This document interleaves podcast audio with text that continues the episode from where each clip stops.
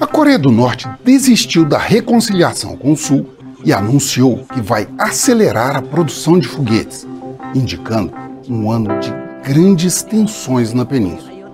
Mas o mundo está mais perto de uma nova guerra da Coreia?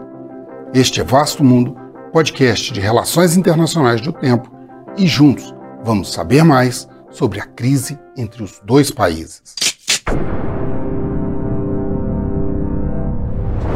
O líder norte-coreano Kim Jong-un começou o ano afirmando que considera a Coreia do Sul um país hostil e beligerante e que não buscará mais a reunificação dos países.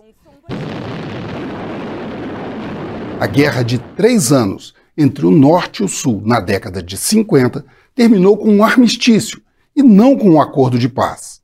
E, mesmo que desde então os países tenham mantido algumas relações comerciais e diplomáticas, tecnicamente ainda estão em guerra. E as preocupações crescem com as ações de Kim Jong-un ao fim de 2023.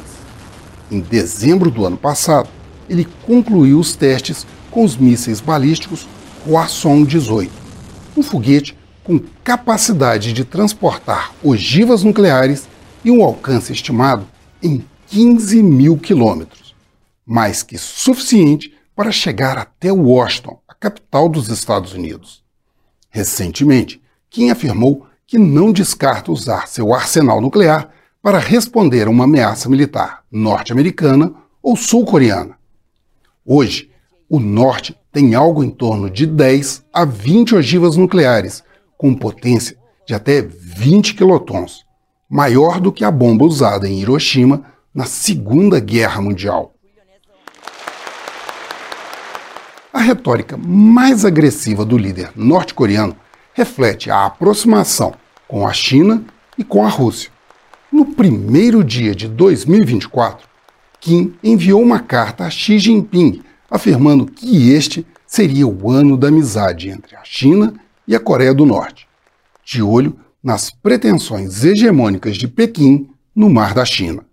Ao mesmo tempo, os laços com a Rússia estão cada vez mais fortes, com seguidas conversas de Kim com Vladimir Putin e acordos para o fornecimento de munição convencional para os russos usarem na guerra contra a Ucrânia, em troca de tecnologia aeroespacial, uma parceria que permitirá a Kim Jong-un construir três novos satélites espiões este ano, semelhantes ao que ele lançou em novembro do ano passado e que fotografou instalações militares e governamentais dos Estados Unidos.